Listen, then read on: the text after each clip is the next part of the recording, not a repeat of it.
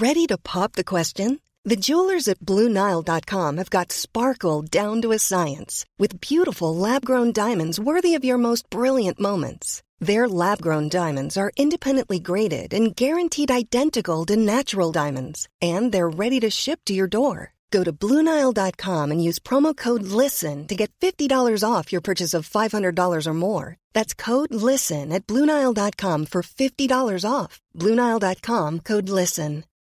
Life is full of what ifs. Some awesome, like what if AI could fold your laundry? And some, well, less awesome, like what if you have unexpected medical costs? United Healthcare can help get you covered with Health Protector Guard fixed indemnity insurance plans they supplement your primary plan to help you manage out of pocket costs. No deductibles, no enrollment periods, and especially no more what ifs. Visit uh1.com to find the Health Protector Guard plan for you. Quality sleep is essential. That's why the Sleep Number Smart Bed is designed for your ever evolving sleep needs. Need a bed that's firmer or softer on either side? Helps you sleep at a comfortable temperature? Sleep Number Smart Beds let you individualize your comfort so you sleep better together. JD Power ranks Sleep Number number 1 in customer satisfaction with mattresses purchased in-store. And now, save 50% on the Sleep Number limited edition Smart Bed for a limited time. For JD Power 2023 award information, visit jdpower.com/awards. Only at a Sleep Number store or sleepnumber.com. Alors, est-ce que je peux vous demander ce que vous faites dans la vie? Je vous en prie. Aujourd'hui, c'est à moi de vous le dire. Au commencement était l'action. Continuez à inventer. Je sais pas ce qui vous attend, je sais pas ce qui va se passer, mais on peut pas tout piloter. Vivez-le à fond. Je suis Sarah Crosetti et vous écoutez La Bascule. Ici, on s'invite dans l'intimité d'hommes et de femmes au parcours inspirant et singulier. On questionne l'art et la manière dont ils habitent le monde, le remettent en question et le redessinent à leur façon. On discute de ce qui les fait vibrer, des moments clés de leur existence où ils ont basculé vers d'autres horizons que ceux vers lesquels on les avait orientés jusque-là. Écoutez leurs témoignages, écoutez-les redessiner le monde, en espérant que cela vous donne à votre tour l'envie de basculer vers de nouveaux horizons. Moi, la façon dont, je réfléchis, c'est que je me dis, euh, sur mon lit de mort, concrètement, qu'est-ce que j'aurais envie d'avoir fait de ma vie? Professionnellement parlant et personnellement parlant. Et en fait, euh, avec cette question, je trouve que je réponds à toutes les décisions compliquées dans ma vie. Aujourd'hui, je rencontre Gabrielle Arnaud-Lazare, une femme pleine d'énergie au parcours insolite. Jusqu'à ses années collège, Gabrielle vit avec sa famille sur un voilier, à bord duquel elle fait le tour du Pacifique et suit l'école par correspondance. Elle rentre ensuite à terre pour continuer sa scolarité et intègre brillamment HEC. Elle commence une carrière chez Unibail avec une vie de bureau plutôt classique, mais c'est le Covid qui va venir tout chambouler. Passionnée d'histoire, elle décide alors de quitter son boulot et de lancer un projet fou, faire des visites guidées de Paris costumées. Elle travaille d'arrache-pied, avec plus d'un an à faire plusieurs visites 7 jours sur 7 seule, avant d'embaucher deux acteurs qui viendront reprendre le flambeau. Elle raconte ici les galères du début, les doutes, le costume encombrant, mais aussi la joie de voir son projet se réaliser et sa volonté de ne jamais avoir de regrets. Petite précision, Exceptionnellement, l'épisode a été enregistré à distance car Gabriel vit maintenant à Toulouse depuis peu. Quelques excuses donc par avance sur la qualité du son. J'espère que cet épisode vous plaira et vous inspirera autant que Gabriel devant ses livres d'histoire. Mon vrai nom, c'est Gabriel Arnaud Lazare, mais euh, la plupart des gens euh, dans les rues de Paris me connaissent comme euh, la marquise des potins. J'ai créé un personnage de scène qui permet de faire visiter Paris de façon insolite avec des thématiques de visite qui sont basées sur le sexe, le pouvoir, l'argent, la religion, enfin voilà, plein de choses qui finalement permettent d'humaniser les personnages de l'histoire que normalement on apprend eh ben, que par des frises chronologiques. Moi, je veux montrer que c'était des hommes et des femmes comme nous, voire pire. Ça, c'est pour le coup le teasing qui donne vraiment envie de, d'aller booker une petite séance de, de visite. Mais alors, attends, parce qu'on va revenir un peu en arrière, parce que cette idée ne t'est pas venue comme ça un jour. Euh, tu n'as pas du tout commencé euh, comme ça. Tu as fait beaucoup de choses avant de lancer ces visites de Paris. Oui, c'était. par euh, mon parcours, il est, c'est un peu des, allers-retours. vraiment, c'est dur de voir une ligne directrice jusqu'à qu'on arrive, je trouve, au, point d'arrivée. Parce que monter les potins de Paris, c'est un peu un aboutissement de tout ce que j'ai fait avant. moi, j'ai passé mon enfance à faire le tour du monde en bateau, en famille. on est revenu s'installer en France. Donc, j'en ai ramené le fait d'être bilingue en anglais, ce qui m'a beaucoup aidé après pendant mes études. j'ai fait une prépa, tout ce qui est le plus classique. J'ai intégré HEC et après, en sortie d'HEC, bah, je suis rentrée hein, dans des rails. J'ai fait cinq ans de carrière. Non, mais attends, attends. attends, parce que déjà là, il y a. Toi, tu, tu, balances ça comme si tout allait bien, mais attends, déjà, donc ça veut dire que tu fais l'école à la maison sur un bateau? C'est ça. C'est ça? C'est ça. Ah non, mais incroyable. Ok. Euh, et, donc là, pas de, pas de difficulté de, d'enseignement? Enfin, tu t'arrives à effectivement être au niveau malgré le fait que tu aies une vie complètement euh, différente. Alors, euh, en fait, j'ai été. donc, on a vécu sur un bateau de ma naissance jusqu'à mes 11 ans inclus. Donc, en fait, j'ai fait toute ma scolarité jusqu'à la sixième inclus au CNED. Donc, le CNED, c'est l'école par correspondance il y avait une, une question hein, quand même de savoir comment ça se passerait quand on rentrerait à terre, comme on dit quand on est en bateau. mais en fait, c'était finalement assez facile de façon assez paradoxale parce que il faut s'imaginer que quand on est à terre, bah, on avance le programme assez lentement, alors que quand on est au CNED, on est obligé de terminer le programme de l'année. Donc en fait, moi, quand je suis rentrée en cinquième, j'ai passé six mois à me tourner les pouces, à apprendre autre chose que ce qu'il y avait en cours, à apprendre à socialiser dans un cadre qui était toujours le même parce que Autant on n'avait aucun problème à se faire des amis quand on était en bateau parce qu'on apprend à socialiser très vite, mais c'est pas du tout la même chose de socialiser dans la durée et puis d'arriver au collège directement. je vous laisse imaginer un peu le, choc que ça peut faire de découvrir l'hiver aussi. on connaissait pas l'hiver. Faut vous imaginer qu'on faisait été, été. On allait rentrer en France trois mois par an pour voir la famille pendant la saison des cyclones sur l'hémisphère sud. Mais résultat, en fait, on a passé oui, bien dix ans sans voir la neige, sans, sans, voir vraiment la pluie, le froid, etc. Donc ça, ça a été le, vrai choc. Et parce que tu étais dans quelle partie exactement? C'était vraiment à l'autre bout du monde? Oui, on était dans les, dans les îles du Pacifique. Donc on est parti ah des Antilles, on a traversé Panama, et puis après c'était un chapelet d'îles, les Galapagos, les îles de la société, de la société donc Tahiti, les Tuamotu, les Marquises, les Vanuatu, Nouvelle-Zélande, Nouvelle-Calédonie, Fidji, Tonga, et on a terminé en Nouvelle-Zélande. Euh, pardon, Nouvelle-Zélande, on a polarisé et on a terminé en Australie. Euh, on a juste fait un petit saut pour vendre le bateau en Australie. Et ce que tu me disais aussi, euh, effectivement, quand on préparait l'épisode, c'est que, en fait, contrairement à beaucoup d'idées reçues, ça enfin, on s'imagine qu'il faut être très riche pour avoir ce style de vie. Et en fait, en l'occurrence, pas forcément ce qui te coûte cher, c'est vraiment d'avoir ton bateau. C'est ça. qui est à peu près le prix d'une maison. Oui, ça dépend du bateau. En, vrai, ça dépend du ouais, bateau. ça dépend du bateau. vieux bateau, si on est bricoleur, on peut s'en tirer pour le prix d'une voiture, entre guillemets, une voiture neuve, hein, certes, mais une voiture tout de même. Après, il faut être bricoleur, hein, parce qu'un bateau, ça, ça, casse plus souvent que ça n'est en bon état. Donc voilà, une panne par jour, comme on dit, pour s'occuper.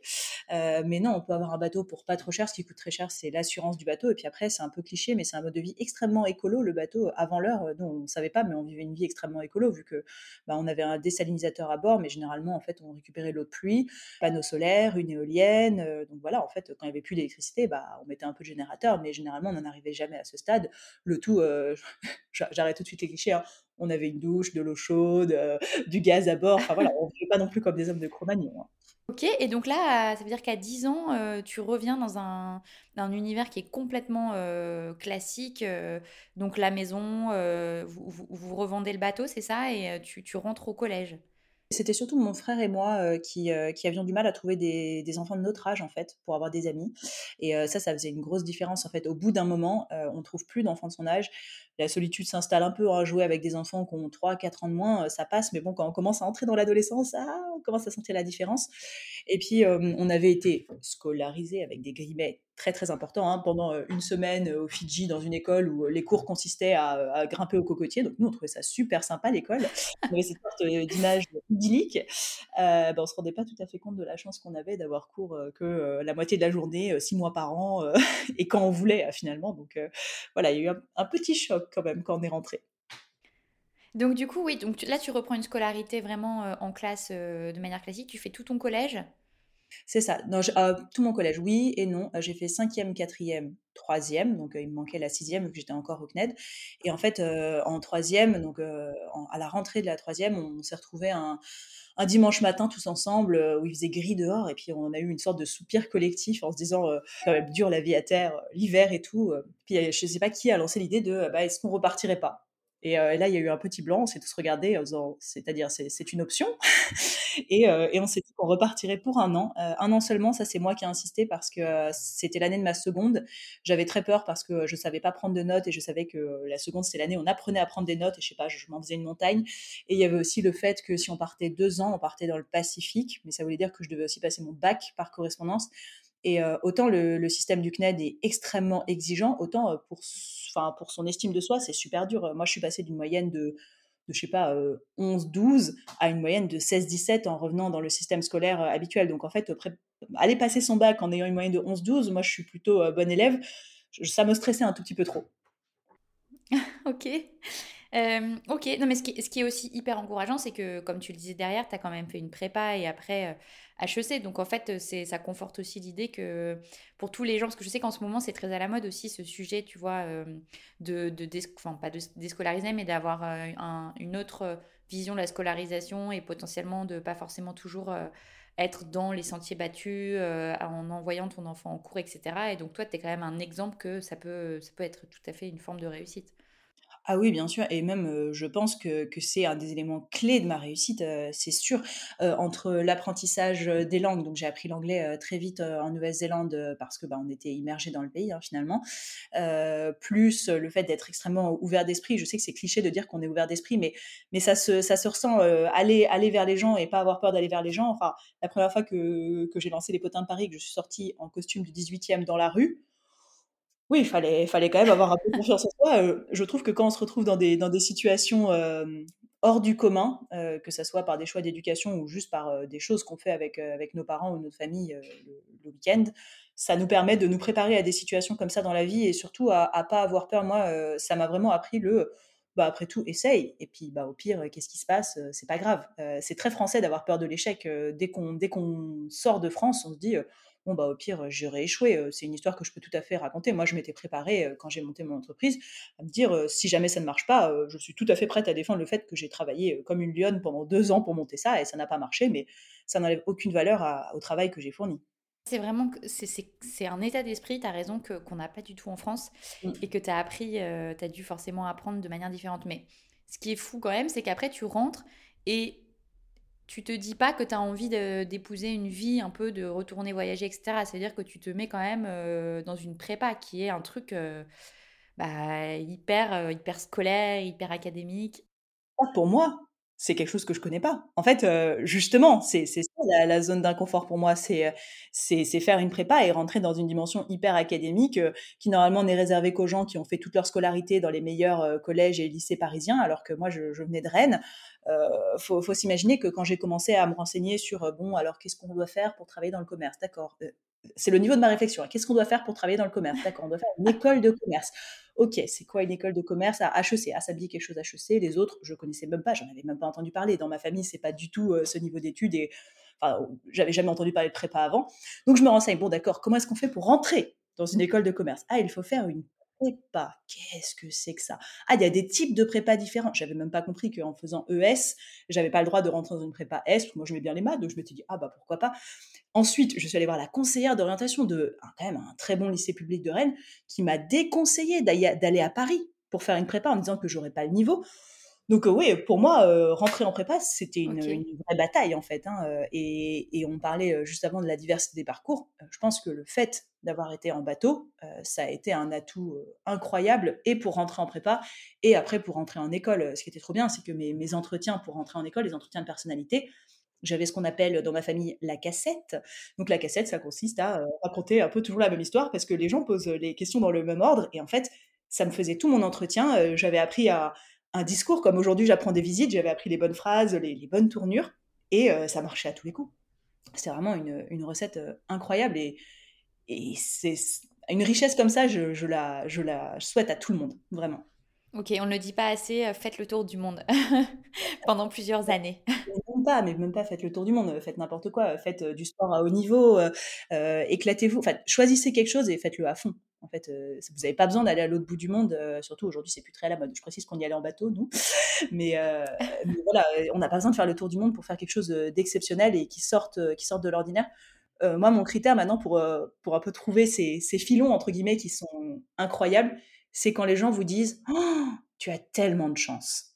Parce que quelqu'un qui vous dit que vous avez de la chance, généralement, c'est que vous avez beaucoup travaillé derrière pour en arriver là. Parce qu'on ne gagne jamais une compétition par chance. On, a beaucoup travaillé. Donc, donc voilà, cherchez le, vraiment le, le secteur, le, la chose où vous avez de la chance, selon les autres. Ouais, ça c'est un vrai, c'est un vrai conseil. Hein. Franchement, je, ça me parle beaucoup. et alors attends, si on donc tu fais HEC, si on continue sur ton parcours, et là tu, du coup tu commences dans une entreprise plutôt effectivement un grand groupe. tu commences une vie, quand même une carrière qui semble assez académique et assez classique. Alors oui, la carrière était académique, mais j'avais quand même choisi, donc c'était euh, Unibail Rodamco, qui aujourd'hui s'appelle euh, Unibail Rodamco Westfield. J'avais choisi cette entreprise parce qu'il y avait un super euh, graduate programme qui permettait de tester plein de métiers différents, dont des postes à l'étranger, ce qui m'intéressait beaucoup. Et ensuite, je me suis rendu compte récemment qu'en fait, les postes, j'ai fait deux postes ensuite chez, chez Unibail, et les deux postes que j'ai fait en fait étaient des créations de postes. Donc à la fois c'était rentrer dans les rangs, et en même temps, à chaque fois, j'avais un vrai challenge qui était d'imaginer une fiche de poste, de la faire vivre et ensuite bah, de trouver quelqu'un pour, pour me remplacer. Donc, donc c'était rentrer dans les rangs, mais toujours avec, je sais pas, j'ai toujours gardé un peu ce, côté créatif, je pense, sous le, sous le coude. Alors évidemment, selon les phases de vie, je pense qu'on a des, aspects de notre personnalité qui s'expriment plus que d'autres. c'est sûr que quand j'étais chez, chez Unibail, j'étais beaucoup plus rigoureuse et aujourd'hui je suis beaucoup plus créative. J'ai vraiment fait un, un 360 et bah, peut-être que mon prochain métier, je reviendrai à la rigueur, qui sait. Mais d'ailleurs, en quelques mots, si tu peux euh, expliquer pour ceux qui ne connaissent pas forcément, euh, Unibail, c'est dans l'immobilier. Hein oui, c'est de l'immobilier. C'est euh, de l'immobilier commercial. Donc, c'est des centres commerciaux et des bureaux en France et maintenant aux États-Unis et en Angleterre. Ok. Et toi, qu'est-ce que tu faisais exactement quand, quand tu as commencé? Alors, euh, moi, j'étais. Alors, j'ai fait le graduate programme et ensuite, euh, j'ai dit la France, mais en fait, c'est en Europe, hein, les opérations. J'étais en charge euh, de manager, en gros, attention, je vais faire une phrase avec beaucoup de mots-clés, de manager les KPI digitaux de cinq pays d'Europe. Donc, je les aidais à optimiser leur stratégie digitale. C'était du marketing digital, en fait, vraiment. donc, ça, ça a été mon premier poste. Et ensuite, j'ai été recrutée par le PDG de l'époque, Christophe Cuvillier, pour devenir Chief of Staff. Donc, j'étais rattachée à lui pour l'aider sur tout un tas de projets divers et variés. Oui, c'est une, sorte de bras droit, quoi. Exactement, exactement. Ok. Et ça, ça dure combien de temps? En tout, j'ai fait 5 ans et demi chez Unibail. Donc, des poussières, oui, c'est ça. Donc, Et, et qu'est-ce qui, enfin, l'envie de faire autre chose, ça, ça te vient d'un coup ou progressivement, tu, l'idée te, te, te trotte un peu dans la tête C'est quand même venu assez rapidement. Ça n'a pas été une illumination. Hein, d'ailleurs, récemment, j'en ai reparlé avec les gens qui étaient confinés avec moi pour, parce que je me souvenais plus exactement justement de comment ça m'était venu. c'est pas venu d'un coup. C'est venu du fait que je devais partir aux États-Unis et que ça s'est pas fait. C'était le moment du Covid. résultat, je me suis retrouvée confinée et puis bah, j'ai eu beaucoup de temps. Hein, toutes mes soirées qui étaient qui étaient si occupées hein, quand j'étais à Paris. C'est bien, on, s'est tourné assez rapidement avec des relations sociales, des sorties. Moi, la première. Et là, tout d'un coup, on, tout s'arrête et on a un peu de temps pour réfléchir. Et, euh, là, j'ai commencé à avoir une, sorte de pensée récurrente où je me suis dit, bon, bah, concrètement, euh, si j'avais beaucoup d'argent et que j'avais pas besoin de travailler, qu'est-ce que je ferais par passion? Et euh, je me suis dit, ouais, c'est incroyable, j'adore l'histoire, j'adore Paris, on a la chance de vivre dans une ville incroyable où des gens économisent toute leur vie pour ne, venir passer ne serait-ce qu'une semaine à Paris. Nous, on arpente les rues toute la journée et en fait, on se rend pas compte qu'on marche sur de l'histoire en fait. Il y, a des, il y, a des, tableaux dans des musées, euh, qui, on pourrait les mettre côte à côte avec la photo d'aujourd'hui. Euh, l'histoire c'est écrite dans nos rues et nous on s'en rend même pas compte. Et aussi je faisais beaucoup de visites guidées et en fait euh, j'avais des visites que j'adorais et d'autres où je baillais au cornet. Et donc je me suis dit mais c'est quoi le, point commun entre tout, enfin, toutes ces visites qui me plaisaient? Et je me suis rendu compte que c'était des histoires de personnes et de personnes qui avaient fait des choses scandaleuses et qui s'en étaient tirées je me suis dit, c'est vrai, c'est quand même drôle. Pourquoi en histoire, on parle toujours de dates et pourquoi on pourquoi on ne dit jamais qui a vécu avec qui, qui était ami avec qui? Finalement, humaniser un peu hein, tous les noms qu'on voit dans nos manuels et dans, nos bibliothèques.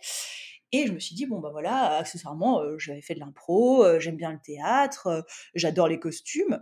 Bon, bah. Ah oui, tu avais quand même fait ça à côté. Hein. Tu avais, avais, quand même un petit, euh, un petit bagage. pendant que j'étais chez Unibail. Donc, c'était tout récent. Hein. C'était pas du tout quelque chose que je faisais de façon régulière. J'ai jamais fait de, de match d'impro. Enfin, je le faisais vraiment pour m'amuser et me détendre. Et je me suis dit, bon, bah, si je mélangeais tout, peut-être que ça, ça, donnerait quelque chose. Et je me suis dit, des visites en costume, ça serait quand même incroyable. Je, je sais que j'ai déjà dû le voir quelque part, peut-être à Londres.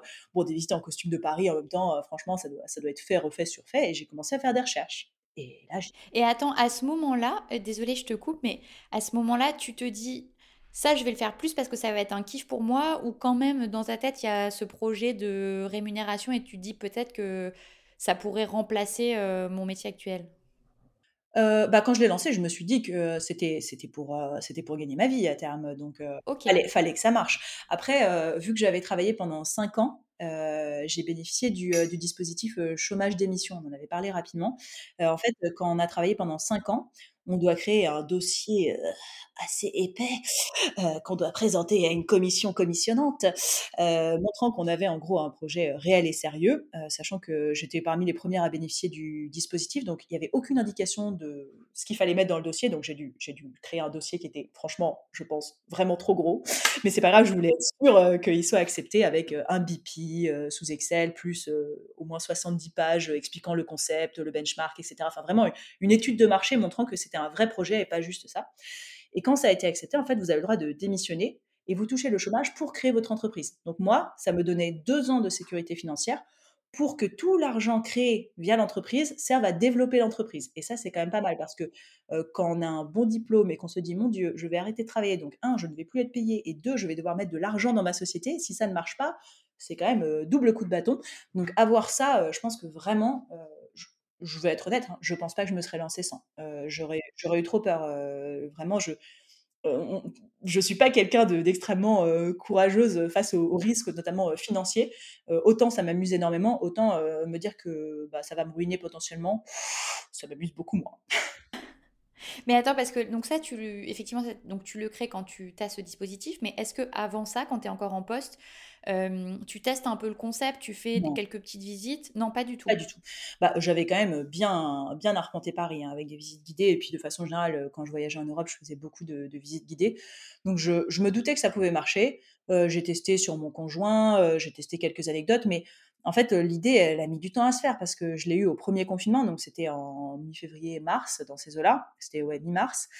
Ça a commencé à, à germer lentement. J'ai créé mon dossier et moi, j'ai démissionné en septembre. Donc en fait, il y a eu vraiment beaucoup de mois qui se sont passés où j'ai pas testé mon concept, j'ai j'ai fait mon dossier et je me suis dit en fait, je testerai sur le moment. Et au pire, si ça marche pas, bon bah c'est pas grave. si ça marche pas du tout, je m'en rendrai compte au bout de trois mois. Il n'y a pas de souci, ça sera l'été. si ça marche pas en été, ça ne marchera jamais. Donc le but c'était de, tester. Je, je sais pas, j'avais une sorte d'instinct que, que ça pourrait marcher en fait. Je me suis dit c'est fun, j'y crois, et, si j'y crois, je vais le pousser au maximum. Et je voyais que ça marchait dans d'autres villes, en fait. Je, comprenais juste pourquoi, je comprenais pas pourquoi ça n'existait pas à Paris, en fait. Ok, oui, donc en fait, ta phase de test, tu l'avais prévue parce que tu étais baqué par ton chômage. Quoi. Exactement, exactement. Je me suis donné au début 3-4 mois pour vraiment tester le concept et me dire, ok, si vraiment je suis à côté de la plaque, bon, bah, je m'en rends compte au bout de 3-4 mois, c'est pas grave, je repostule autre part et puis, et puis j'aurais vu autre chose. Mais en fait, ça a tout de suite commencé à mordre. Et puis, je, crois que tu t'étais mis un objectif euh, temporel quand même. Tu t'étais dit si dans six mois il se passe toujours rien. Euh. Oui, enfin bon, je, ne l'avais pas écrit sur le papier, j'avais pas mis de date dans mon calendrier, mais euh, l'échec, ça se sent assez rapidement. Alors, je dis assez rapidement avec des guillemets. Hein, il faut pas non plus s'arrêter au, premier, à la première claque, hein, parce que sinon on va pas très loin en tant qu'entrepreneur. il y en a plein. Hein. Mais, mais voilà, si les gens ils sont pas intéressés, ça se voit tout de suite. Mais vraiment tout de suite. Surtout quand vous promenez en costume du 18e siècle dans la rue dire les gens ne sont pas intéressés, il n'y a, aucun doute. Et après, bah, c'était à moi, entre guillemets, de, travailler pour que les gens soient intéressés. Parce que tout le monde était, intéressé potentiellement par le concept, mais il fallait qu'il soit visible. En fait, mon gros challenge, c'était de créer une visite guidée de Paris, l'une des villes les plus touristiques du monde, et qu'elle soit différenciée, visible de loin. Et ça, c'était pas évident. Et donc au début, tu mets ta perruque, tu t'écris tes textes toi-même et tout, tu ah, et y vas quoi. Alors comment j'ai commencé? Alors j'ai fait beaucoup de sondages auprès de mes amis qui ont été euh, très sollicités pour trouver euh, les meilleurs titres de visite. Donc j'avais j'avais des, des suppositions de titres, je leur demandais euh, du feedback avec des suggestions. j'avais mes anecdotes que j'avais testées auprès d'eux et en fait j'ai commencé par y aller avec mon conjoint qui a été sympa pour un peu casser la glace et le, le track. Je lui ai fait une visite. Euh, il m'a fait du, feedback. Et après, euh, j'ai fait pendant, je pense, un mois, des visites soit gratuites, soit avec euh, une personne. Parce que mon but, c'était de réviser tellement de fois mon concept, c'est-à-dire mon texte, que ça, venait tout seul. Et surtout, j'enlevais tout ce qui était inutile. surtout quand on est face à un public c'est un peu comme un pitch en fait, hein, une visite. On voit tout de suite quand on perd l'attention des gens, on se dit ok cette, cette phrase, je l'ai essayée sur trois sens différents. Je l'essaye une fois, c'est pas bien, c'est de ma faute. Deux fois, doute mais quand même. Et si la troisième fois ça passe pas, bon bah on enlève, on change. les gens en fait ils vous, ils vous donnent plein de feedback. Il faut vraiment, je pense, écouter ses clients. Je sais c'est cliché, mais c'est vrai parce que moi je, sais que y, a des phrases et, des, et des, des petites tournures de phrases et des petites blagues dans mes visites qui viennent de gens qui, en entendant ma phrase, ont eu la répartie qu'il fallait. Et je me suis dit, c'est incroyable, pourquoi j'ai pas pensé à, rajouter cet élément?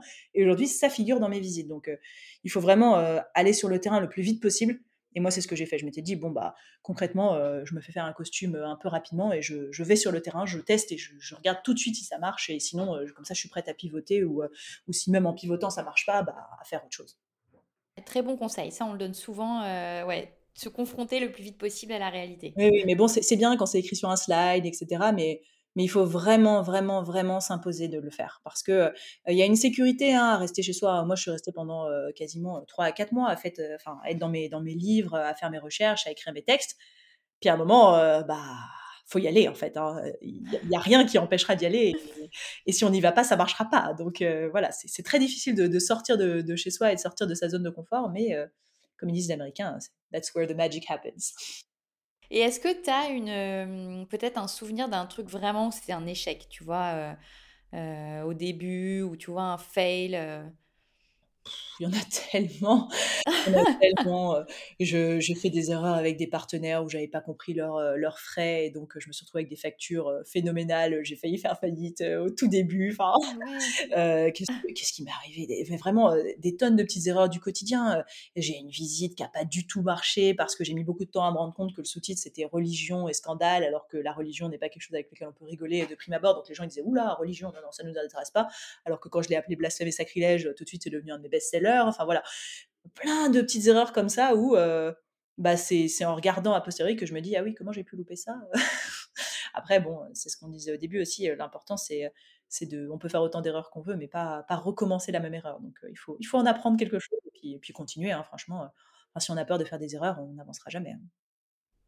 Et donc, alors, tu commences tes visites, donc tu fais un mois de vraiment euh, de training euh, renforcé euh, de tests. C'est ça. Et après, tu te lances avec les premières personnes que tu connais pas et, que tu factures. Ah non, mais mes, mes, mes périodes de, de tests étaient aussi avec des gens qui facturaient. C'est juste que si j'avais une seule personne, c'était pas grave, je faisais quand même la visite, alors qu'après, bon, j'avais un nombre minimum de personnes. Donc, mais j'ai fait, j'ai fait une ou deux visites gratuites, mais, mais pas plus. Bon, quand même, enfin, si les gens n'étaient pas prêts à payer pour mon concept, c'est qu'il n'y avait pas de valeur non plus, en fait. Euh, pareil. Et ça, c'est vrai. Ça, c'est un bon conseil aussi. Et donc, tu t'es créé un site internet, j'imagine. Euh, comment tu trouvais tes clients? Euh, Alors, j'ai tapé visite guidée insolite sur Google, Paris, sur Google.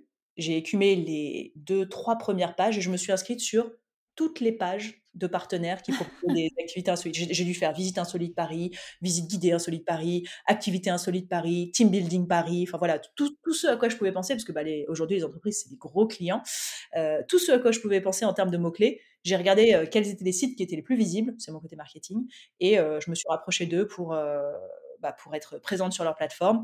Euh, je me suis fait faire la, banderole sur mon costume. Euh, c'est beau, une robe du 18e, hein, mais en fait, euh, les gens, ils me demandaient, ils, se retournaient dans la rue, ils se disaient, mais qu'est-ce que c'est? Et je me suis dit, mais c'est incroyable, j'ai un truc où je, suis un, panneau publicitaire vivant et pourtant personne ne sait ce que c'est. Et donc je me suis fait faire une petite écharpe type Miss France où j'ai écrit d'abord Potin de Paris, puis après je me suis rendu compte que ça ne suffisait pas, j'ai rajouté le .fr pour que les gens sachent vraiment où aller chercher l'information. Mais voilà. Ok, donc euh, et tu fais combien de au début tu fais combien de visites à peu près euh, par semaine? Attention, ça va faire peur. Je fais 4 visites par jour, 7 jours sur 7. Donc, euh, en tout cas, je propose ah oui, bah mais, c'est super, ça veut dire qu'au moins tu avais du succès déjà. Exactement. Je, au je, dirais le premier mois, je devais en faire, je sais pas, une dizaine par semaine. Et après, enfin vraiment, j'ai là quand, quand je quand j'ai arrêté de faire les visites moi-même en octobre, j'en faisais tous les jours. J'avais arrêté justement de proposer autant de créneaux parce que j'étais vraiment très fatiguée en fait. C'est un métier quand même physique, hein. on porte un corset qui fasse chaud, froid, marcher 10 heures par jour, 7 jours sur 7.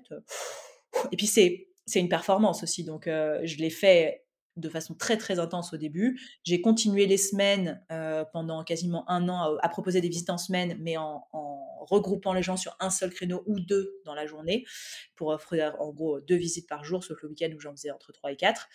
Et, et, après, je me suis mis à faire que les week-ends. Maintenant que j'ai des gens qui travaillent pour moi, c'est uniquement le week-end. Et après, je fais les visites privées, les visites en anglais et les visites d'entreprise, en gros, la semaine. Ok, alors attends, il y a eu beaucoup d'éléments, mais effectivement, euh, donc ça marche assez rapidement. Euh, enfin, tu t'as pas vraiment de moment de flottement. Tu arrives à te, à être indépendante financièrement au bout de combien de temps, à te retrouver un salaire euh, correct? Mmh, Je dirais un an à peu près. Ouais, quand même. Ouais, oui, quand même. Bah, après, c'est parce que j'ai aussi choisi d'investir énormément dans tout ce qui était communication. Justement parce que j'avais ce parachute du chômage. Mon but, c'était pas ça. mon horizon d'indépendance financière, il était à deux ans il se trouve que je l'ai atteint un an, mais il était à deux ans. à deux ans, il fallait que ça marche.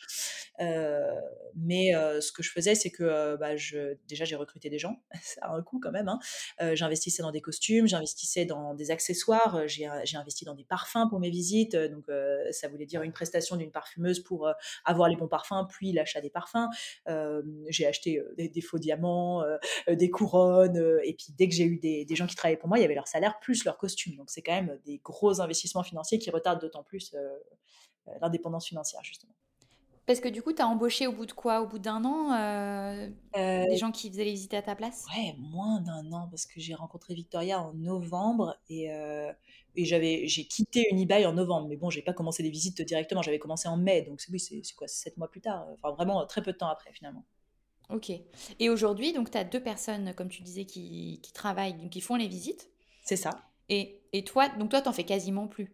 Non, moi je fais que des prestations exceptionnelles. Généralement, je suis plus derrière maintenant. Donc, quand il y a justement une prestation qui sort des clous et que bah, pour une raison X ou Y, je peux pas la faire, c'est moi qui, qui écris le scénario et qui, qui, crée, on va dire, la prestation.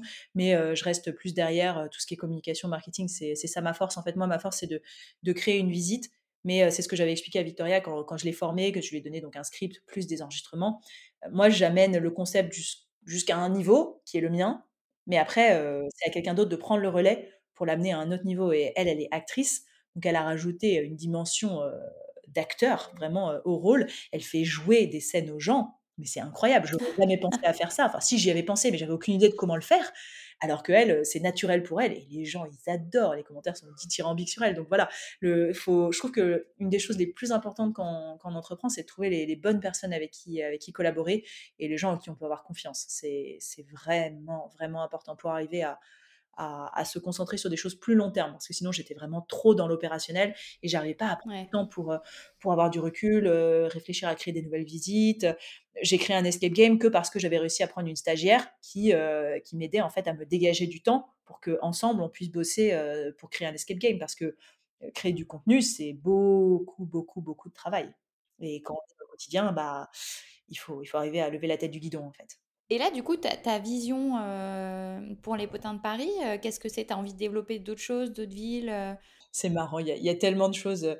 tu m'aurais demandé ça il y a 15 jours, je t'aurais dit bah, je vais continuer à développer Paris parce que bah, voilà, tout est à Paris, c'est les potins de Paris. Recommencer à Toulouse, ça veut dire recommencer à zéro parce qu'il faut tout recréer, dont la notoriété qui est la, partie la plus, la plus compliquée, on va dire, à créer. Et hier, chez Airbus, j'ai rencontré une femme incroyable qui est passionnée d'histoire, qui adore le concept, qui croit dur comme fer que c'est faisable à Toulouse. Et je, je me suis replongée dans mes notes et je me suis dit que j'avais plein de contenus transverses, en fait, des choses qui se passent en France de façon générale. et que si je rajoute un peu de contenu de Toulouse, finalement, je pourrais peut-être créer quelque chose à Toulouse ou alors créer un spectacle vraiment sur scène, peut-être voilà, je j'ai jamais eu trop de plans. Je sais qu'on n'est pas supposé dire ça quand entrepreneur, mais j'ai toujours fonctionné euh, au système de, enfin un système assez opportuniste de, euh, je rencontre quelqu'un, euh, ça m'inspire, on s'entend bien, bah on, on, avance et on crée quelque chose ensemble. Et, et je suis incapable de savoir où ça en sera pour la bonne raison que toutes les portes sont ouvertes. Donc généralement, moi je dis oui, et après je réfléchis à comment je vais faire. Ok, mais ce qui est la bonne technique. Oui, oui, bah c'est une technique en tout cas. Et alors attends, si on revient sur ton, du coup, ta bascule, ton, ton gap de, de, salaire sur le côté finance, ça a été important ou tu as réussi Est-ce que, est que ça s'est accompagné en fait d'un changement de style de vie ou tu as réussi à maintenir un salaire qui n'était pas forcément si éloigné de ce que tu avais avant? Bah, c'était le Covid, alors le changement de style de vie, je pense qu'on l'a tous vécu. Mes dépenses de restaurant ont bien diminué ainsi que mes dépenses de voyage de base. Euh, non, j'ai pas eu l'impression de changer. Enfin, je me suis pas dit que j'allais changer de style de vie pour, pour gagner moins, enfin parce que je gagnais moins. après, l'avantage de travailler 7 jours sur 7, c'est que finalement, vous avez assez peu d'opportunités de, de, dépenser votre argent. Donc, voilà, c'est un vrai conseil, hein, travailler plus pour dépenser moins. je, rigole, mais, mais c'est vrai que en fait, j'avais plus de week-end, donc oui, j'avais des sorties, mais disons que j'ai pas cherché activement à, à, réduire mon niveau de vie. Je vérifiais de temps en temps que ça allait bien sur, sur, mon, sur mon compte, mais, mais c'était pas. Enfin, j'ai pas compté en tout cas. Oui, tu étais dans un autre truc en plus, donc tu n'avais pas forcément envie de. Voilà, je, je, vérifiais juste que, que j'étais pas à découvert, mais c'était pas du tout le cas. Donc, donc voilà, mais je me suis pas dit, je me prive de restaurant et tout. Enfin, c'est horrible à dire, mais je trouve que si on pense au quotidien à, à ce à quoi on renonce en étant entrepreneur, ça fait une sorte de, charge mentale négative qu'on porte au quotidien en disant ah bah je me serais bien acheté ça mais mais je peux pas ah je serais bien allé au resto avec des amis mais en fait je suis entrepreneur donc je peux pas bah non enfin franchement c'est pas il faut, il faut trouver un moyen que, que ça marche. Alors, bah oui, on faisait plus des dîners à la maison que, que des sorties au resto, mais enfin bon, c'est pas un si gros sacrifice que ça finalement. Donc, ouais. Voilà. J'avais pas d'emprunt immobilier, enfin seulement des emprunts qui se remboursent avec le loyer, et j'avais pas d'enfants, etc. à charge. Donc c'était, ça faisait partie de, de, la raison pour laquelle je me suis lancée aussi à ce stade de ma vie, c'est que je me suis dit, si je le fais pas maintenant, bah, il n'y aura pas de meilleur moment pour le faire. Donc, et puis au pire, au pire, ça marche pas, mais au moins j'aurais essayé. Je, comme disait Big Flo et Oli, vaut mieux vivre avec des remords qu'avec des regrets. donc voilà, je trouve ça super important de, se dire qu'on a, tout donné et puis, et de voir où ça nous emmène. Oui, et j'allais dire sur la partie plus représentation sociale, est-ce que tu as eu des problèmes à gérer le fait qu'effectivement, du coup, tu quittais un job qui était plutôt prestigieux, entre guillemets, ça dépend pour qui, mais tu vois, pour faire un truc qui, pourrait euh, apparaître comme tiré par les cheveux, que tu devais rebosser le week-end, alors que j'imagine que tes proches, euh, le week-end, eux, euh, bah, ils partaient en week-end, tu vois, toutes ces choses-là Oui, oui, il y, a eu, il y a eu quand même quelques petites surprises du type guide de Paris, donc tu vas devenir guide de Paris, d'accord Donc tu as fait HEC pour devenir guide. Bon, bon. C'est-à-dire, ah, tu vas, tu vas être déguisé. Non, costumé. Déguisé? Si, si, il y, a eu, il y a eu quand même un peu de surprise, des collègues, de la famille et tout. Après, quand on croit dur comme fer à son idée, généralement on la défend assez bien. moi, j'étais, j'étais quand même assez certaine de mon concept. Il hein. faut, quand même y croire à son concept quand on se lance, parce que bon, si, la moindre personne qui vous fait une critique vous fait douter, bah, faut pas entreprendre en France, hein, parce que les gens, ils adorent critiquer. Donc, vraiment, il faut, il, faut, il faut y croire. Et puis après, euh, non, je n'ai pas ressenti une, un décalage par rapport à mes amis parce que bah, finalement, je les voyais la semaine et autant nous, on bougeait énormément, autant nos amis, ce c'était pas toujours le cas. En tout cas, on arrivait toujours à trouver des moments pour se voir. Justement, c'est ça qui était très fatigant d'entreprendre, c'est que je travaillais 7 jours sur 7 tout en gardant la même intensité de vie sociale. donc ça, c'était quand même assez intense. Mais bon, voilà, je suis jeune, c'est le moment de le faire, quoi. Oui, mais tu l'as, tu l'as pas mal vécu parce qu'il y a des gens pour le coup euh, pour qui ça a été plus difficile. Non, non, non. Euh, après, moi, je pars du principe que si on vit mal quelque chose, il faut arrêter de le faire en fait. Donc, euh, si je l'avais mal vécu, je me serais arrêtée. d'ailleurs, franchement, je pense qu'il y a des, il y a des moments où avec les potins, j'ai, frisé le burn-out. Hein. Il n'y a pas, a pas d'illusion. Hein. Quand, quand je me faisais des heures et des heures de trajet par semaine, plus créer des visites, les horaires, les la, vie sociale, plein de choses qui se rajoutaient. En fait, oui, je sais qu'à certains moments, j'ai été vraiment exténuée. exténuée. Donc voilà, il faut, connaître ses limites. Et en fait, si on connaît ses limites, je trouve qu'on arrive à se poser, se poser le stop à l'endroit où, ça va craquer, en fait. Et si possible, un peu avant. oui, parce qu'effectivement, tu, as, tu y as fait déjà plusieurs allusions, mais, mais c'est se lancer dans ce projet-là, c'est aussi aller de pair avec beaucoup, beaucoup de travail de ta part, quoi, de préparation, effectivement, comme tu le dis, de déplacement, euh, de, bah, de prestations. Et je pense qu'il faut faut pas négliger pour ça. On parlait de, de la surprise, de la surprise de l'entourage hein, quand, quand, on se lance dans un projet comme ça, mais on parle pas assez du rôle du conjoint, je trouve, parce que on n'entreprend jamais vraiment seul. déjà, on n'entreprend jamais vraiment seul parce qu'on a toujours des gens qui vous aident. Hein, on n'arrive pas là où on est sans plein de gens qui, qui nous aident. Moi, je me souviens d'un restaurateur, il s'appelle Kabel, il il est au Palais Royal, il a un restaurant qui s'appelle La Muscade et Vraiment, dès la première fois où il m'a vu passer, il a cru au concept. quand il fait froid, c'est lui qui m'accueillait pour me réchauffer, qui me donnait de l'eau en été. Enfin, sans quelqu'un comme ça pour vous soutenir entre guillemets vous soutenir, enfin vous souffler dans les branches, vous y arrivez pas. Et c'est plein de petites personnes qui, vont apporter des, des micro-briques à votre projet, mais c'est les micro-briques les plus importantes parce que bah, c'est de la solidarité. Et on ne parle pas de la plus grosse brique qui est celle du soutien de votre conjoint, parce que vraiment, c'est très important d'avoir le soutien de son conjoint. Je pense que si votre conjoint ne vous suit pas dans votre projet, ça va être très compliqué au quotidien parce que bah, justement, il y a tout le reste de la vie à gérer. Et, en plus, moi, je sais que mon conjoint, il a, participé activement au potin en m'aidant à tester, en m'aidant pour mon site web, en me créant des logiciels pour, pour traiter mon chiffre d'affaires, enfin plein de, de, petites choses où vraiment, vraiment, vraiment, je n'en serais pas là où j'en suis sans lui. Ton conjoint, il travaille dans un truc qui n'a absolument rien à voir, j'imagine. Aucun rapport, aucun rapport. en même temps, moi, j'avais aucun rapport avec ce que je fais actuellement non plus, donc bon. ouais, ouais, ouais. Mais il est. Non, non, mais tu, tu, oui, tu fais bien de le dire, effectivement, c'est important. Euh, le conjoint qui euh, bah, soit soutient, comme dans ton cas, c'est vraiment beaucoup de chance activement, ou au moins te soutient quand tu as des périodes de doute, euh, ou tu vois, même moralement. quoi. Exactement, exactement. C'est souffler dans les bronches. Parfois, c'est c'est le soir, après un de ces coups durs dont on parlait tout à l'heure, où on se dit, mais en fait, pourquoi je fais ça? Pourquoi est-ce que je propose de vivre comme ça alors que... Ça t'est arrivé, donc, quand même. Bien sûr, mais bien sûr, mais ça arrive tout le temps, le, le petit doute de vraiment, c'était compliqué aujourd'hui. Hein. Franchement, je me suis tapé des gens qui n'ont pas aimé le concept, qui ont tiré la tronche pendant toute la visite. Et pourquoi, pourquoi je fais ça en fait? Parce que si ça amuse même pas les gens, qu'est-ce que j'en tire vraiment? Donc non, on a tous des moments de doute. Et puis ces fameux, voilà, les, moments où on frise la faillite, où on fait une grosse erreur. voilà, c'est les moments où on se dit, c'était quand même bien confortable d'être salarié. Hein me fatigue à entreprendre moi?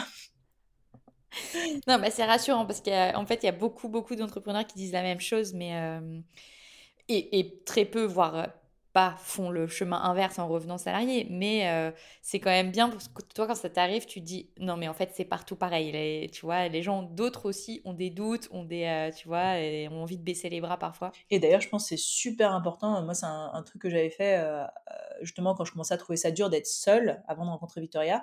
C'est que ce que j'avais fait, c'est que j'étais membre de pas mal de réseaux. J'en ai testé des réseaux d'entrepreneurs, femmes uniquement ou pas d'ailleurs. Hein. et le but, c'était bah, de de partager le fardeau, de se rendre compte que, euh, exactement comme je disais, euh, en fait, tout le monde a les mêmes soucis. Et donc, euh, il faut se rendre compte qu'on n'est pas les seuls à douter et que, voilà, il y a des façons de s'en sortir.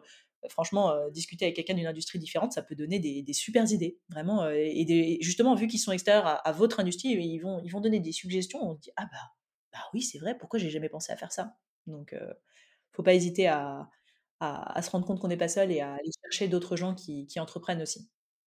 Sans transition du tout, est-ce que tu as des, inspirations? Donc alors, euh, généralement, je pose plus cette question euh, dans le contexte euh, bascule, tu vois, est-ce qu'il y a des gens qui t'ont inspiré, des livres, des ouvrages, des films, tu vois, sur justement l'état d'esprit qui, est, le bon, ou quand tu as des coups de mou, tu vois, des choses qui peuvent te, te, te renforcer? Alors, pas un truc en particulier. Je pense que c'est plus lié à, mon éducation. Moi, mes parents, ils sont, ils sont entrepreneurs euh, depuis qu'ils ont 20 euh, ans. Et en fait, euh, je pense que les voir avoir monté boîte sur boîte, toujours ensemble d'ailleurs, hein, c'est quelque chose que moi je ne ferais pas, mais, mais toujours ensemble, et en fait à faire des choses, mais vraiment, ils passaient du coq à l'âne entre leurs entreprises. Déjà, ça m'a appris que voilà, on pouvait entreprendre, que ça pouvait marcher, il y avait besoin de beaucoup travailler. Hein. La valeur de l'effort, c'est quand même quelque chose qui, s'apprend dès l'enfance. Mais voilà, je me suis toujours dit que c'était possible, en tout cas, que avoir de la chance, comme on disait tout à l'heure, c'est possible et qu'il suffit de beaucoup travailler. Donc, je, je, suis pas, j'avoue, je regarde pas trop les gens pour, euh, pour inspiration euh, parce que sinon, euh, je, suis quelqu'un qui me compare énormément et, j'aurais peur de pas être à la hauteur. Donc, je sais pas, j'ai cette crainte un peu peut-être irrationnelle que si je regarde des histoires d'entrepreneurs à succès, je me dise, mais c'est incroyable. moi, ça fait un an que je suis lancée, ma boîte, elle est pas valorisée 50 millions, je comprends pas comment ça se fait? Enfin, voilà. c'est, en plus, c'est dur dans, dans mon secteur d'entrepreneuriat qui est l'entrepreneuriat culturel de trouver des, choses, des choses similaires j'ai trouvé parfois à l'étranger, donc je regarde des choses sur l'étranger, mais, mais voilà, j'échange avec les gens, mais sans, sans me dire je vais faire exactement la même chose que c'est plus pour, pour faire du ping-pong créatif et, obtenir des, nouvelles idées finalement. eux repartent avec des idées de choses qui marchent en France et moi je repars avec des idées de choses qui marchent dans leur pays. Mais après, tu dis que oui, tu, tu regardes pas les, les, histoires parce que ça pourrait effectivement te filer un peu le bourdon, mais je trouve que quand même dans, ta façon de, parler de ton projet, tu as l'air quand même assez sûr de toi, tu vois, sûr du concept, heu, tu vois, ça semble quand même assez difficile de te de te faire douter de ce que tu fais. Oui, mais bon, ça c'est ça c'est ce que je projette en fait. Heu, c'est-à-dire qu'évidemment qu'il faut il faut projeter de la confiance en soi quand on entreprend. Mais enfin bon, heu, à minuit, heu, une journée qui va mal, je suis comme tout le monde, hein. Moi aussi je me dis, «Pourquoi pourquoi j'ai fait ça?» et c'est difficile donc oui, je projette de la confiance en moi parce que, bah, c'est la seule façon d'avancer en fait. Mais il n'empêche que, bah, je suis humaine comme tout le monde, hein, je doute aussi donc et surtout je me compare énormément. Donc j'aurais j'aurais super peur en fait de regarder, de d'autres gens et de me dire, «Mon Dieu, en fait, j'ai pas réussi à faire ce qu'ils ont fait donc en fait, je sais même pas pourquoi je me fatigue, je devrais arrêter» parce que, bah, clairement eux, ils ont réussi, heu, là où moi j'ai pas réussi vu que j'en suis pas au même stade. Ouais. Alors que c'est pas c'est pas comparable, c'est pas la même chose mais heu, il n'empêche c'est c'est c'est c'est ce biais que j'ai et donc je je je le connais et donc j'évite de de trop de trop insister dessus. Et j'ai une question par rapport à ton parcours, qui est parce que toi, tu as créé quelque chose qui, bon, certes, qui existait, mais en fait, c'est quand même il y a quand même une part de d'innovation. Qu'est-ce que tu pourrais conseiller aux gens qui ont envie, de la même façon, de lancer quelque chose qui existe pas forcément, tu vois? Ou alors, sous une forme différente? Est-ce que, selon toi, il y a des conseils un peu particuliers? Oui, aller sur le terrain. Heu, non, mais c'est bête, moi, heu, au début, heu, j'avais pas encore mon costume, hein, quand j'ai quand j'ai commencé à aller sur le terrain. Heu, j'y suis allée en civil, comme je dis maintenant, donc vraiment habillée normalement. Je m'étais juste fait faire des cartes de visite et et je suis allée, marcher dans le jardin des Tuileries, dans le jardin du Luxembourg et et je donnais des cartes de visite aux gens en expliquant ce que j'allais faire et puis je regardais si ça allait avait l'air de les intéresser. Parce que quand vous avez quelqu'un que vous ne connaissez pas qui va vous parler à Paris, je peux vous dire que si ça ne vous intéresse pas, vous allez vous prendre, un aller-retour de: «Non, je suis pas intéressée». Donc heu, si on arrive à les accrocher, heu, on se dit: «OK, il y a déjà quelque chose qui qui potentiellement les intéresse» et ensuite, heu, il faut apprendre à lire les gens, je trouve. Ça se voit tout de suite quand les gens ils sont polis et vous disent: «Ah oui, c'est intéressant, oui, ça pourrait m'intéresser» ou alors: «Ah mais c'est incroyable, je vous donne mon numéro de téléphone, il faut qu'on reste en contact» et cetera. Donc heu, même enfin parfois on se dit: «Oui, mais moi je veux monter une boutique, donc en fait, je peux pas vraiment tester le concept». Bah, c'est pas vrai, heu, on peut aller se mettre à l'endroit où on voudrait s'installer, heu, debout, je sais pas si on veut faire une boutique de couteaux, on s'achète, un grand tablier avec plein de couteaux, on ouvre, et on dit: «Voilà, je fais une démonstration aujourd'hui de comment affûter vos couteaux en pleine rue, c'est une manifestation sauvage, certes, mais bon, c'est juste pour une journée. Est-ce que ça vous intéresse? Je voudrais ouvrir une boutique de coutellerie, c'est quoi votre budget?» il y a tout un côté étude de marché aussi à faire, hein, parce que, il faut il faut savoir si on veut ouvrir, une boutique de couteaux de luxe, heu, dans un tout petit village, heu, bah, peut-être que c'est pas le meilleur endroit et encore, peut-être que ça marche si on arrive à créer un produit d'exception français, avec, heu, toutes les tendances du moment qui qui qui marche bien donc voilà. Mais il faut il faut tester même si même si on n'a pas le le produit final, il faut trouver, quelque chose qui s'adapte. Si on veut vendre des fromages, bah, franchement, on va chez le futur producteur, on on débourse 200 €, on achète les fromages, on fait une petite dégustation. Alors qu'est-ce que vous avez aimé? Je sais pas, je dis ça, je réfléchis en Ouais. mais tester, tester, tester.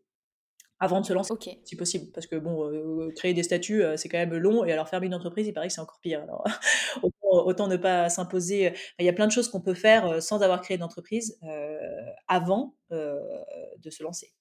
Effectivement, c'est un conseil, qui est déjà revenu mais heu, mais qui se vérifie et qui est un solide marrant, hein, conseil. comme quoi, mais mais c'est marrant parce que, bon, j'écoutais quand même, hein, des des histoires d'entrepreneurs, heu, avant de me lancer et et en fait, en effet, c'est toujours les mêmes conseils qui reviennent, mais mais c'est très drôle, heu, en fait, avant que ça nous arrive, on s'en rend pas compte. On a beau vous le dire 50 fois, heu, tant que ça vous est pas arrivé, en fait, bah, ça rentre par une oreille et ça ressort par l'autre. En fait, on on se dit: «Ah oui, c'est vrai, on me l'avait dit, on me l'avait dit. Ah, ah oui, on me l'avait dit. Ah oui, ah oui, j'aurais dû écouter, on me l'avait dit». Mais au moins, une fois qu'on l'a fait une fois, voilà, on recommence pas, mais Retiens bien. c'est ça. Après, heu, la répétition marche quand même, hein, parce que moi, le tester, tester, tester, on me l'avait tellement dit que, bah, c'est par ça que j'ai commencé. Alors que sinon, heu heu, j'aurais eu tendance à à rester, bien abritée derrière mes grimoires poussiéreux, à me dire: «Surtout ne pas sortir parce que les gens, ils vont me regarder bizarrement si je suis en costume et tout». Alors que bon, il y a un moment, faut y aller. C'est le 1er pas qui est difficile et après, après on peut faire. Écoute, on arrive à la fin de cet entretien. J'ai une dernière question rituelle pour toi qui est: quel est ton conseil principal pour les gens qui ont envie de basculer? Que, hem, moi, la façon dont je réfléchis, c'est que je me dis, heu: «Sur mon lit de mort, concrètement, qu'est-ce que j'aurais envie d'avoir fait de ma vie? Professionnellement parlant et personnellement parlant» et en fait, heu, avec cette question, je trouve que je réponds à toutes les décisions compliquées dans ma vie.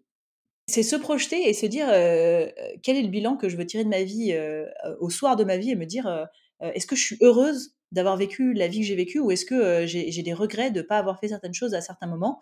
Donc comment est-ce que je fais pour aujourd'hui, quand je peux agir sur ces futurs regrets, comment je fais pour les éviter? Et donc ça, revient à se projeter sur son lit de mort. Mais moi, c'est si, bah, tu vois, maintenant que j'y repense, il y a quand même un, un TED Talk qui m'avait beaucoup inspiré.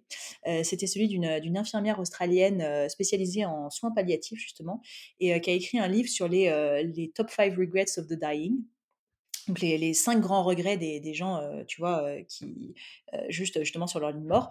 Et il y en a en perso, tu vois, je regrette de ne pas être resté en contact avec mes amis, je regrette de pas avoir passé assez de temps avec ma famille.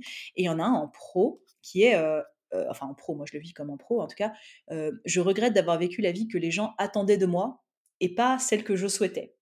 Et, ça, pour si tu l'appliques à, ta vie professionnelle, bah, tu te dis pourquoi est-ce que je reste dans ce boulot C'est de la sécurité, oui, mais la sécurité, est-ce que, est que ça va me rendre heureuse dans 30, 40 ans? Est-ce que je me dirais waouh, j'ai vécu une super carrière sécuritaire? Alors que, bah oui, tu prends deux ans de pause, tu tentes un concept, peut-être que ça marchera pas, mais au moins tu te diras ouais, bah, j'ai testé quelque chose de différent, moi. j'ai osé, en fait. J'ai osé essayer et ça n'a pas marché peut-être, mais bah, tu sais quoi, ça pourra super bien se revendre dans une autre boîte, de montrer que bah, je suis capable d'entreprendre parce que bah, entreprendre, ça exige d'avoir beaucoup de qualité et échouer en entreprenant, c'est pas du tout une honte, au contraire, hein. enfin, ça arrive à, plein de monde et il faut pas du tout le diaboliser parce que sinon, c'est terrible, on se lance jamais. Voilà, c'est un conseil assez long. non, non, mais en fait, ce que tu disais au début avec le. Mmh, se projeter un peu sur son lit de mort, ça rejoint ce qu'un invité avait dit, mais lui, il appelait ça la fiche Wikipédia. En gros, c'était d'essayer de se projeter de qu'est-ce que tu as envie de, qu'est-ce que tu aimerais qu'on lise si quelqu'un faisait ta fiche Wikipédia? Ah, c'est trop bien. Ah, c'est pas mal aussi. je vais, tu vois, ça. ça ressemble, bah, c'est à, à, peu près le même conseil en fait, et c'est, ça marche pas mal. Exactement, en moins, en moins glauque.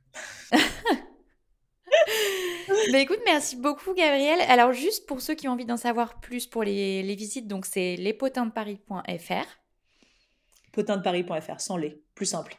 Potindeparis.fr. Euh, tu as des visites euh, tous les jours? J'ai des visites le week-end uniquement sur euh, les quatre thèmes qui sont... Tout faux, ok.